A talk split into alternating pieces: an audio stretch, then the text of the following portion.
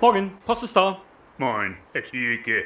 Können Haustiere eigentlich auch Corona kriegen? Gibt es da schon Untersuchungen darüber? Das kommt natürlich immer ganz darauf an, was für einem sozialen Umfeld die Tiere in ihrer Vergangenheit ausgesetzt waren. Aha, Also ob es möglicherweise sogar zum ungeschützten Sozialkontakt mit anderen tierischen Kameraden gekommen ist. unsere Nachbarin, Herr Thielke, die Frau Ziperski, die befürchtet, dass ihre Zwergkaninchen infi infiziert sein können. Ja, da ist dann natürlich allerhöchste Wachsamkeit angesagt. Ja, Ich sag ja immer, lieber einmal zu viel zum Testen gehen, als überhaupt nicht. ja, Zeigen diese kleinen Racker denn schon irgendwelche auffälligen Symptome?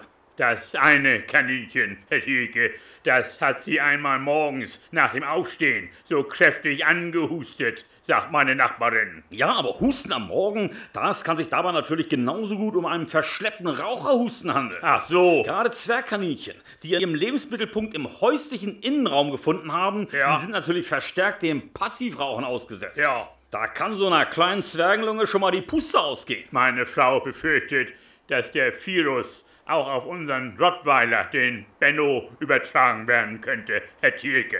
Da sollten Sie sich aber eigentlich nicht allzu viele Sorgen drüber machen. Nein, Natürlich kann es zwischen benachbarten Haustieren auch hin und wieder mal zu engeren Kontakten Ja. kommen, bei denen die Abstandsregeln außer Kontrolle geraten. Aha. Aber nach meiner Erfahrung, da reagieren Zwergkaninchen auf Freundschaftsanfragen doch eher zurückhaltend. da bin ich beruhigt, Herr Thielke. Kaninchen sind Herdentiere, die bleiben viel lieber unter sich. Ja, Es sind reine Rudelrammler, die brauchen keinen Rottweiler zum Glücklichsein. meine Frau hat jetzt in der Tierhandlung zur Sicherheit eine Maske für unseren Benno gekauft, Herr Thielke. Sicher ist sicher, die sollte er dann aber auch wirklich Tag und Nacht aufsetzen. Ja, Denn gerade nachts, wenn der Benno vielleicht öfter mal raus muss, Ja. da sollte er dringend auf tieffliegende Fledermäuse achten. oha, Fledermäuse sind hochansteckend.